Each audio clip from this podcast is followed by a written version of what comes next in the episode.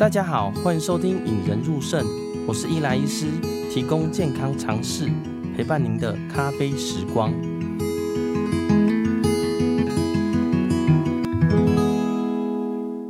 大家好，欢迎收看《引人入胜》，我是伊莱医师，提供健康常识，陪伴您的咖啡时光。这一次呢，要跟大家聊聊我家人的疾病啦，就是我的亲戚啊，本身有肝癬啦。那大家可能会觉得。肝癣是什么啦？吼，在我小时候呢，我就是看到呃自己的家人啊，有呃皮肤上有一些病灶。那以前不知道嘛，啊，长大一点觉得，哎，会不会是皮肤病啊？后来发现说，哎，其实这个不是一个皮肤病，而是一个风湿免疫科的疾病啦。那最近因为天气开始变冷，吼，家人有在讲说他的肝癣变得严重，所以就当然就咨询就是专业的医师嘛。但就是今天也邀请到。好朋友跟 我咨询的专家就是蔡云珍医师来到节目上。嗨，云珍，Hello，林医师你好，大大家好，我是过敏免疫风湿科蔡云珍蔡医师。对，蔡医师可能大家在网络上啊，或者在 FB 都会看到他一些文章嘛，跟一些动态。我还是想请蔡医师介绍一下自己的背景跟呃风湿免疫科的专长啊。OK，那我本身呢，在风湿免疫科服务。那大家听到风湿免疫科这件事情，总觉得这个疾病好像离自己很远呐。其实哈，我们就这样讲好了。其实大家都有鼻子过敏啊、皮肤过敏的经验。那其实这就是我们科的其中一个专长之一，也是大部分哦，大概有百分之七十到八十的病人，其实第一次来看诊，其实是因为过敏的关系来找我们的。那当然还有一些比较特别的一些疾病，比如说类风湿性关节炎呐、肝癣呐，啊，或是异位性皮肤炎呐，甚至像是。痛风啊，退化性关节炎啊，这些这也都是我们科的专长。哎、欸，我以前也真的不知道什么是风湿免疫科啦，我以为就是老人叫做风湿，就是风湿嘛。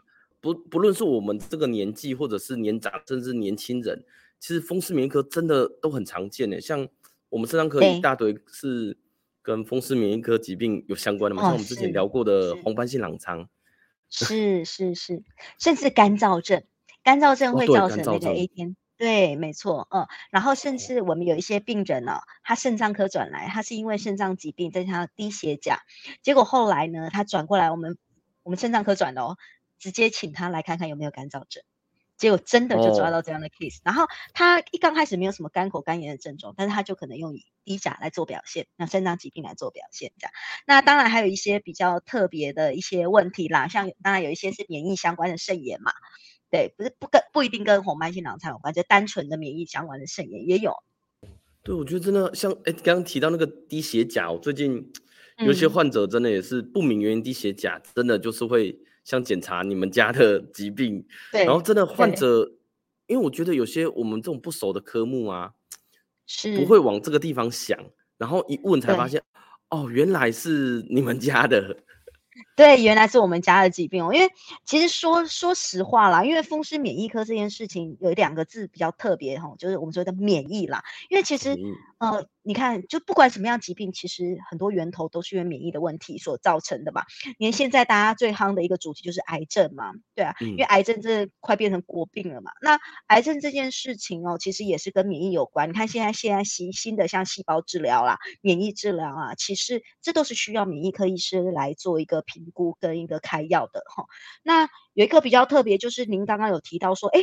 风湿感觉好像我们阿公阿嬷那个年纪才会得到的，加了风湿这两个字，而且从小到大阿嬷都说他风湿，所以我们就觉得说这个疾病跟关节一定相关，然后一定跟年纪有关这样子。但是这只是部分的误解啦，有一部分像比如说退化性关节炎的病人，或者是类风湿性关节的病人，还有真的就是比较年长啊，他真的有关节症状。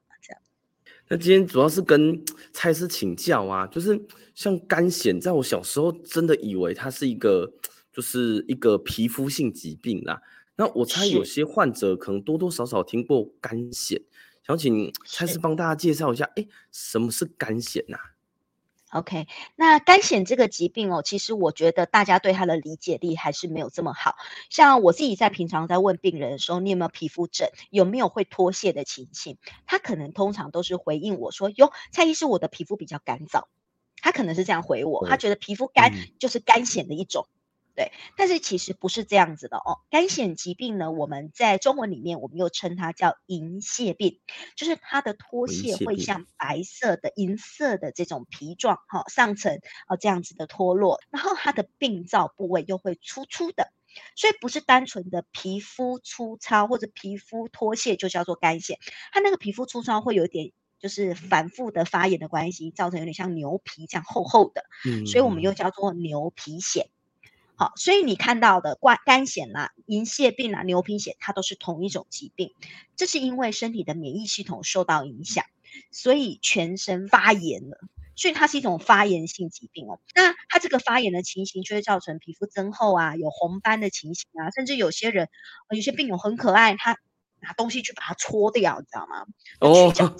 去角质，然后越去越严重，然后造成这个受伤啊，有伤口啊，结果呢，皮肤可能发红的更严重，甚至会感染的情形。对，那在台湾啊，根据统计，大概每一千人就有三个人罹患干癬，那有两到三成呢，甚至是中重度的患者。所以这个情形其实不少见哦，只是大家不一定会觉得说这个必须要去看医生，嗯、大家可能就觉得说，哦，我有疹子，我可能去药局拿拿药擦一擦就好了。所以要记得，这是一种免疫疾病，它不是只有单纯皮肤在发炎，也要注意一下，你来到门诊。医生总是会问你其他的症状哦，比如说我会问病人，你有没有关节痛？哦，你有没有眼睛发炎、视力模糊？你有没有足底筋膜炎？你有没有指甲病变？他就觉得很莫名其妙。医生，我来看皮肤发炎，你怎么问那么多？对，所以这就是干癬的特色，就是它不是只有在皮肤做表现，它是一个系统性、全身性的疾病这样子。刚刚我提到说它是全身性的疾病，那刚刚好像主要是提到皮肤嘛，就是。呃，脱屑跟呃，好像比较像牛皮的那个皮肤病灶。那它的皮肤病灶会大概在呃全身哪个位置呢？像我知道有些人是脸上也有嘛，但是有些人会是比较哎看不到的地方，大概会分布皮肤分布会在哪里呀？OK，这个就是蛮特别的哦。其实呢，有的人会出现在脸部，但是往往它都是藏起来的，比如说头皮。好、所以有时候病友来。对，头皮里面，有时候我就会去翻病友的头皮。他说：“哎，医生，我这头皮屑。”对，但是其实有的时候根本就是牛皮癣。嗯，然后甚至在发际的地方，哦、像我们头发下面这个接缝，所以有时候我会把他头发掀起来，看看说这个地方有没有红疹啊、哦。那另外呢、哦，我们现在都会戴口罩来看诊嘛，所以呢，有一个地方常常会忽略了，就是口罩戴口罩的耳朵的后方这个地方也可能会有牛皮癣。当然，最常见、最常见呢、啊，还是以手肘这些躯干会摩擦到的位置，还有脚啊、嗯、会摩擦到的膝盖啦这些的位置，还是比较常见的。甚至有一些病人哦，我会请他肚子掀起来，看他的肚脐，很有趣哦，他什么地方都没长，就长肚脐里面。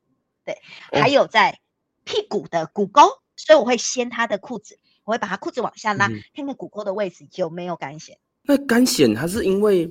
呃，反也是因为自体免疫，但是它是被反复摩擦诱发吗？还是说它好发的位置会跟呃我们身体的摩擦位置没有关系呀、啊？其实它好发的位置还是在于我们会摩擦的地方还是比较常见。哦、因为干癬有一个特色，就是它会在有一些伤口的位置会反复出现。比如说像有一些病友，哦、他曾经刺青过，在刺青的附近。呃，周围那些伤口的周围比较容易发生干癬，或者是像我们有一些病友啊，他可能呢以前都没有曾经干癬过，就会有一次他可能去开个刀，结果呢他可能有一个小伤口啊，那那个小伤口哎，从从那个时候开始，慢慢的反复肝癣就出现了。诶，那刚刚有提到说它是呃肝癣，它会有一个呃进程吗？是说，例如说呃我摩擦后就会跑出呃牛皮癣的状态。哪些事件会让它变好还变坏呢？因为肝癣的症状其实还是因人而异啦。第一个，当然你要先知道自己是不是肝癣，嗯，因为有可能是其他的疾病啊，嗯、比如说湿疹啊、异位性皮肤炎啊之类的哈、哦。那如果假设你已经是确定是肝癣的话，要先看一下有没有其他的并发症，这跟你的进程有关系。哦、就像有一些病友，他可能会出现手指头指甲上面的一些凹洞、一些变形，啊、嗯，有的人指甲会增厚。嗯，有的人指甲好像用那个。我们现在用针有没有刺指甲？然后它好像会有一个凹陷、凹洞的样子，哦、在英文我们叫做 pitting 哈、哦。对，像这样的情形出现的话呢，你可能要注意一下，因为这一些病友他更有机会获得干癣性关节炎。另外呢，就是你要看你干癣的皮肤到底有影响到多大的程度。比如说，以我们一个手掌的大小为一个单位的话，如果超过。范围超过十个手掌大的话，基本上来说，你就是属于中重度的患者，你就要注意一下其他的并发症，就像刚刚讲的关节、眼睛、肠道的这些症状。那刚刚林医师你有提到说他的进程啊，那进程呢，除了跟本身一发作的时候你就严不严重有关以外，还要看一下平常生活的压力，他可能呢，哈，会有一些呃遗传所影响，比如说您的家人。有没有干癬？接下来就是您的工作的情况。假设您的工作压力比较大，或者是有一些学生是在念书的时候发作的，尤其高中考大学的时候，这种情形。接下来呢，我们干癬的患者有一个趋势，他们的体型都很像，就是属于 BMI 大概会在三十左右的人，还是会比较严重，哦、呃，也会反复发生，用药比较难控制。对，所以跟肥胖有关系。还有一群患者呢，他是抽烟的。所以抽烟呢，其实是会影响免疫的。当然，现在有很多研究显示说，喝酒有可能会造成这个干癬变得比较严重，比较难控制。但是，毕竟烟还是，如果假设了哈，你真的抽烟喝酒要选一个来戒的话，先戒烟吧。呃，酒可以稍微慢一点，但是我还是建议要戒了。然后还有刚刚讲的，就是有大面积的伤口的时候，比如说刺青这件事情，如果假设你本身已经是干癬患者，我就不建议你去做破坏皮肤的事情了。在我们干癬里面，我们可能会做一个测试哦，就是我们呢，呃，来到皮肤科或来到风湿科的时候，假设我看到你的皮肤有一些脱屑，我会拿棉花棒，棉枝的后端是不是有那个木棒，对不对？像牙签一样、竹签一样，我会抠那个皮屑，看看说它底下哈有没有一些出血点。那假设你的。皮肤是干癣的话呢，哈，假设我真的有让它有一个伤口，它就会反复在那个地方发炎发作，然后起疹子，这个都是要注意的。嗯，那像干 癣啊，刚刚有提到就是，是呃，在眼睛跟关节处，那它的症状可能会是眼睛的话呢，呃，蛮特别的，因为大部分人都不会去注意到眼睛的问题哦，尤其哦，我们常常因为用三 C 嘛，所以都会觉得眼睛干燥啊。啊、呃，就是干眼症啊，这些情形出现啊，但是其实你都会忘记说啊，原来这件事情跟我的免疫有关系啊。第一个，除了干眼症以外，接下来要看一下有没有视力模糊的情况，有没有畏光的情形哦，有没有红眼的情形，有没有眼睛痛的情况，这些呢都有可能是虹彩炎哦，葡萄膜炎，眼睛葡萄膜炎的一个发作。那这件事情呢，哈、要怎么检查？这个一定要找眼科。这个你找风湿科没有用了，好、像这样的情形出现的时候，我们都会转介给眼科，让他们去看一下眼睛里面有没有在发炎。因为这些发炎物质如果在眼睛里面的话呢，除了点眼药以外，有一些比较严重的病人可能需要眼内注射，打一些消炎的药物啊、呃，才有办法改善。不然严重的病患有机会在一个礼拜内就失明哦，所以要显非常非常小心。嗯、那另外刚刚有提到肠道发炎的情形了。那肠道发炎，有一些病友都会跟我说：“那蔡医师，我本来就是一个很容易紧张的人啊，啊，我就会所谓的我们英文叫 IBS，所谓的肠燥症啊。如果只是单纯的肠燥症，当然没有问题啊。如果假设你一天排便啊，呃，三次以上的拉肚子，甚至会有一些血便，有一些黏液便的情形，我建议肠胃科还是要去看，该做的大肠镜你还是要做，不要排斥做内视镜啊。因为我说实话，有很多的症状，医生没有办法。”我们不是，我们不是算命的，你知道吗？你跟我讲你的 症状，的确我可以改善。如果假设你是比较良性的情形，我当然给你一些药物或一些呃一些的治疗，那没有问题的。但是如果你是像我刚刚讲的，呃，拉肚子一天三到五次以上，那如果有一些免疫便、血便的情形，甚至你的呃拉肚子是你就是根本就，嗯、呃，说猜是我忍不住诶、欸，我就连晚上睡觉睡到一半的时候都必须要跑厕所的情形。这样的话呢，你必须还是要去找肠胃科做个大肠镜，因为有一个疾病叫做发炎性肠炎，哦，发炎性肠疾病，它是会造成肠壁的细胞脱落或是溃疡这样的问题。假设呃，你没有好好治疗的话，甚至会出现肠穿孔。那这样的话呢，你没有急性的状态，马上去控制它，那可能会出事情啊。那如果肠穿孔之后造成一些腹膜炎啊，哦、呃，那那那就我觉得，我觉得比比起你那边害怕要做大肠镜，那真的是是小巫见大巫嘛。所以我觉得大家应该还是要做啦。哎，那刚刚提到关节炎的部分，会是像？嗯是什么？呃，关节酸痛吗？还是说天气变化会不舒服吗？嗯、还是什么样的症状啊、嗯、？OK，那。哎，干癬性关节炎这件事情，病友很也很难想象。他说，皮肤病怎么会合并关节发炎哦？那其实这就是医生呃为什么要去介入的关系哦。第一个呢，干癬性关节炎还是要看一下你本身有没有带有一个基因叫 HLA-B 二十七这样的基因呢、那这样的基因也会在干呃僵直性脊椎炎的病友上出现哦。假设你本身的病人呃有干癬，那你又带有这个基因的话，你更有机会。获得干癬性关节炎，所以通常我们会去帮病友做这个检查。接下来就是刚刚我有提到的哦，假设你有这些指甲这些病变，哦，或者是平常就会有一些关节紧绷啊、疼痛的情形，哦，大概临床统计我们有发现，约十到三十 percent 的干癬患者，就这样记好了，大概有三分之一的干癬患者。有可能会出现干显性关节炎，尤其呀、啊，这些病友都是发生在中壮年族群哦，所以呢，这些族群其实平常工作的量也蛮大的嘛。好，所以说他可能会觉得说啊，那我可能今天假设我做劳动的哈，那我可能手指头本来就常常会需要用到，比如说我搬货的啦，我今天打字的啦，哈，好，我今天呃可能需要用手组装的啦，哈，那这些你可能就会忘记说哦，原来我有干癬这件事情跟关节炎相关，不是单纯的呃工作所造成的关节病变这样子。那另外呢，有一些病友可能会出现的是呃足底筋膜炎。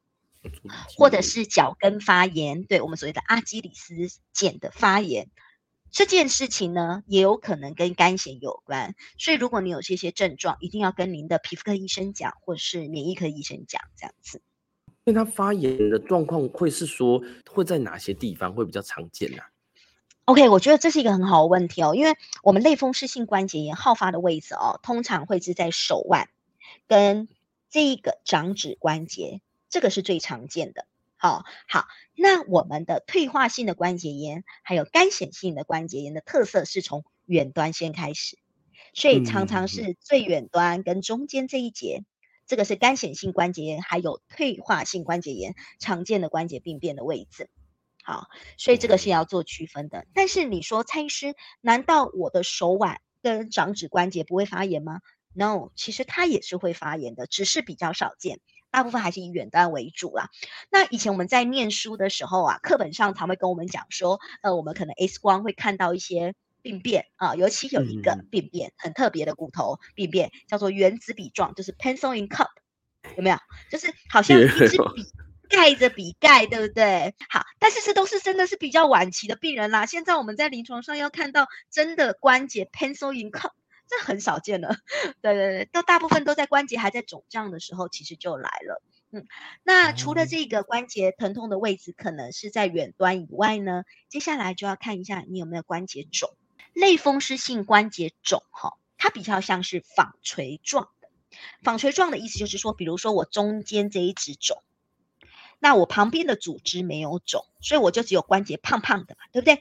所以它肿起来的时候就会像纺锤一样，对不对？前后是尖的，中间是肿的，对不对？好，但是单显性关节炎肿的，我们叫做香肠指，整只都肿啊，尤其脚趾头最明显，因为它肿起来就会像星星小香肠一样，就整只都很肿这样子。它不是只有关节的地方肿，嗯，这就是它的特色。嗯，对。那刚刚有提到的足底筋膜炎也是。就是说，如果假设你本身有干癬，又有足底筋膜炎，哦，不要忽略哦，有可能是跟干癬相关的。哇，那听起来好像全身的关节或多或少都有机会发生诶。是的，所以看一个病人，其实从头到脚都 都要看，真的蛮花时间的。诶，那这个就会问到说，例如说，好，呃，像我们一般民众，或者说，呃，好像以我自己好了，我可能，呃，某些时候会皮肤有病灶。抓完然后会好又会消，那我要什么时候会担心自己会有肝炎这个问题呢？因为一般我相信大部分就是.呃去抹抹药，呃看看呃诊所的医师啊。什么时候你需要强烈担心说，哎，我应该要去找你们啊？其实我会先看一下哈，就是说你自己是在什么样状况下发作的。哦，如果假设你只是偶然发作，然后像您刚刚讲的，我可能涂了一个礼拜的药或者两三天的药，它好像就消了，甚至我不涂药不吃药，它也会好，那就不要太担心。那如果你有出现这一些皮肤疹的情形呢，有几件事情请大家注意了哈，就是我们有一个法则，就是要早期诊断干癬啊，我们叫做三三六法则。第一个三，头皮，你其他身体上的其他的皮肤，或者是指甲有病变，就是这三个位置。假设你有出现干癬类似的症状的话，就记得啊、你可能要来找医生。接下来呢，如果有关节疼痛，也是三个症状。第一个是红肿，第二个是僵硬，早上起来的时候晨间僵硬，活动了一个小时之后觉得还是不舒服。接下来就是疼痛了啊，不止肿还痛哈、啊，这样三大警讯。那六是什么意思呢？假设你的症状都不会改善，建议你六个月内赶紧来找医生。如果可以早期诊断、早期治疗的话，愈后都会不错。三个部位啊，关节疼痛三种症状，嗯、六个月内诊断。最希望就是六个月内，如果可以好好控制的话，基本上来说都会蛮稳定。我们不希望放太久了。那像假如说我们呃看到您，然后诊断为肝腺，那一般他们会就是像有些患者会问说，哎，应该怎么开始治疗啊？是从好像他们会问说，能吃什么，不能吃什么，呃，作息怎么操控，或是要用药物开始治疗呢？OK，那这是一个很好的问题哦，因为干癬的治疗蛮特别的哦。其实要看一下你有没有合并各种症状。刚刚我们讲到了嘛，眼睛啦、皮肤啦、关节啦、肠道啦这些哦。那我们大方向来看好了，我们先来看皮肤哦。如果只是单纯的皮肤疹的话，有时候皮肤科医生会请您照光。啊，做照光的治疗，接下来呢，会跟你讲要做好保湿，而且有些啊，其实来得得这个干癬的患者啊，都是中年男性啊，叫他保湿啊，他说嘿，是问太太在做的啦，我唔免保湿，我查甫人是爱被抹太阳，嘿，嘿，拢查人咧抹啦，对。就是这样的观念，让干癬会变得更严重，所以记得保湿一定要做好了哈、嗯。接下来呢，医生可能会开给你一些药物哦，像比如说类固醇相关的药物啊，或者是有一些局部擦的一些像是维他命 D 啊，甚至有些皮肤科医生可能会开一些 A 酸的治疗。假设说这些症状都没有比较改善，我可能就需要用一些免疫调节药了。啊，在我们呃英文里面呢，我们叫做 DMARD，哈，它是一种抗风湿病的一个药物哦。那药物的话呢，有几种可以选择啊，像是灭杀除炎定啊，那它是一个礼拜使用一次的药物哦。那接下来还有一个环孢霉素这这个也是可以使用的。好，那假设这些效果也没有好的话呢，有时候我们是需要进阶到生物制剂。那现在生物制剂呢，其实有很多的选择。那生物制剂以外呢，现在还有一个新型的疗法，叫做口服标靶药物，也就是口服小分子药物哦。它跟生物制剂呢，其实一样，就是针对这些发炎物质来去做一个调控。但是呢，哈，它跟生物制剂不同的地方是，它不是打针的，它是吃药的。嗯，它是吃药的。好，那假设你已经有关节病变了啦。假设有些关节病变的病人呢，我们会使用一些消炎药物，比如说非类固醇的消炎药，甚至使用到类固醇啊。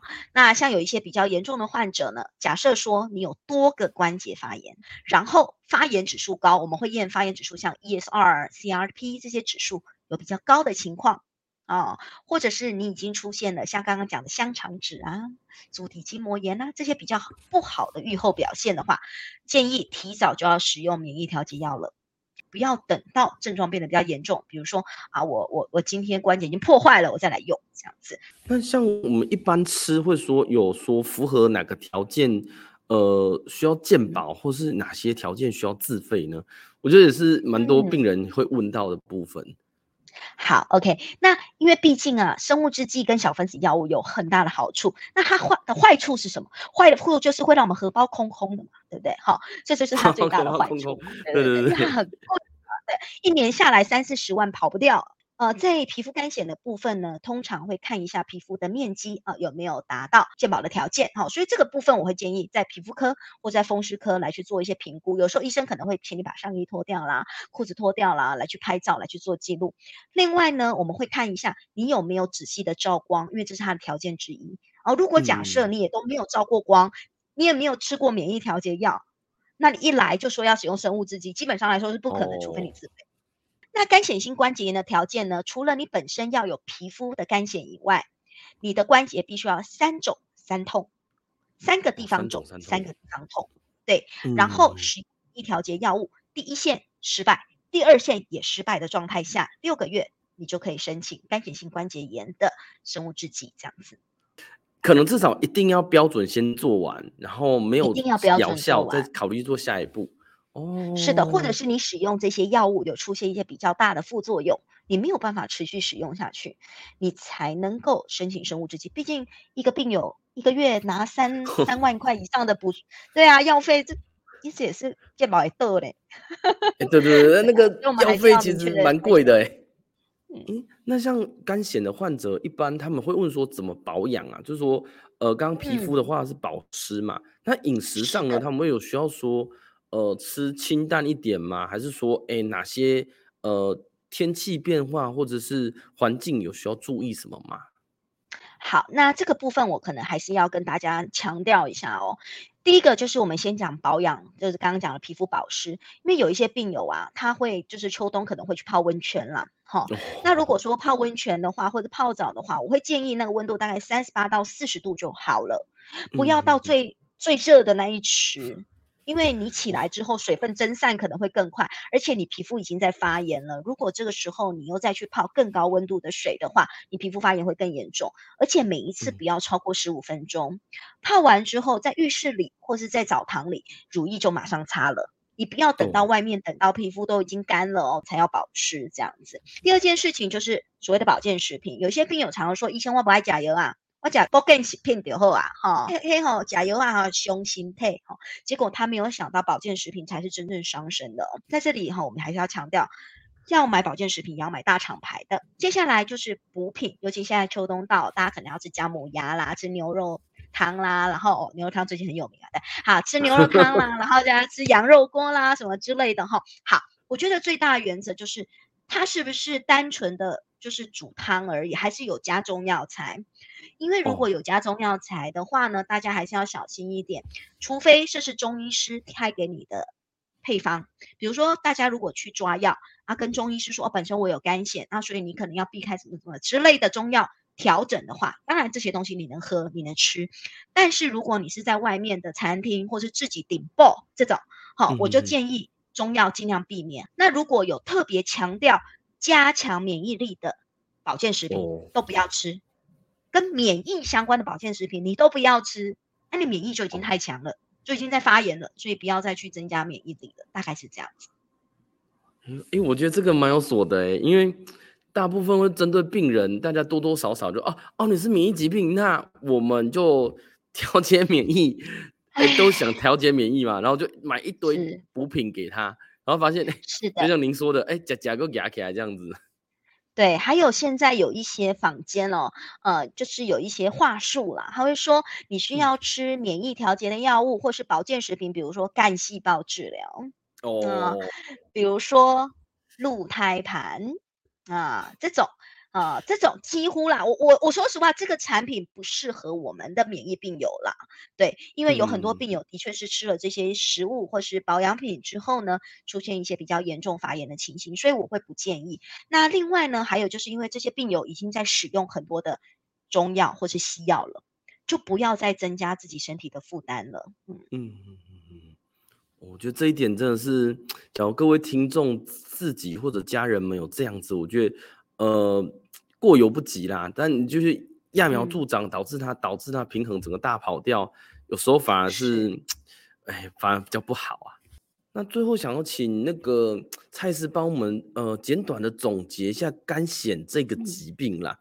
想说，因为肝癣对于很多人只是一个牛皮癣或者是一个皮肤疾病嘛，那可以请你简短介绍一下说，哎，肝癣这个疾病跟我们要怎么去保养，什么时候来就医呢？OK，所以像刚刚呃我们讲的那么多哈，就重点来呢，就是如果假设你有一些皮肤发发痒的情形、红疹的情况，甚至会脱屑，然后它出现在三个位置，比如说像是头皮啦，哦，甚至在这个你一般的皮肤啦，甚至出现指甲一些病变，记得你就直接找皮肤科医生或是免疫科医生了，好不好？哦，就不要怀疑到底我是不是肝癣，你不用怀疑，你就去找医生就对，医生会告诉你到底是不是干癬哦。好，那接下来就是如果你已经是肝癣的患者，有没有出现关节疼痛的情况？啊、有没有出现红肿、僵硬、疼痛？啊、哦？接下来呢，有没有出现足底筋膜炎？有没有出现足跟发炎的情形啊、哦？甚至有一些比较严重患者，可能出现眼睛的病变以及肠道的病变。啊、哦，假设有这些的问题呢，记得早一点治疗哦，然后遵循医生的开的处方哦，不要自己决定什么时候要吃药，好吗？哦，好，那接下来呢，你自己要决定的事情是什么呢？就是保养要做好。哦，保湿哦，不要泡太热的水，不要多花冤枉钱去买一些保健食品或是补品。如果真的很有钱，去运动，就这样子。嗯，谢谢 蔡医师来到节目上跟我们大家分享啊。呃，我自己也很有所感，因为家人有呃肝险这个问题，我觉得听完我也大概有会知道要怎么跟他讲啊，也会希望说，身为一个亲人来说，我希望他能好好接受这个治疗。今天谢谢蔡医师来到节目上，不会，谢谢你，谢谢林医师的邀请，谢谢。好，那假如大家最后觉得这一集节目不错的话呢，也欢迎大家来按赞、订阅、分享啦，或者把这一集呢分享给你那些有肝险、牛皮癬，但是却不是呃大满意的那些朋友或家人们啦。那最后呢，让大家一起培养胜利思维，拥有幸福人生哦。大家拜拜，拜拜。如果有病人被告知要洗肾，请务必好好配合专业的医疗团队，让我们培养胜利思维，拥有幸福人生。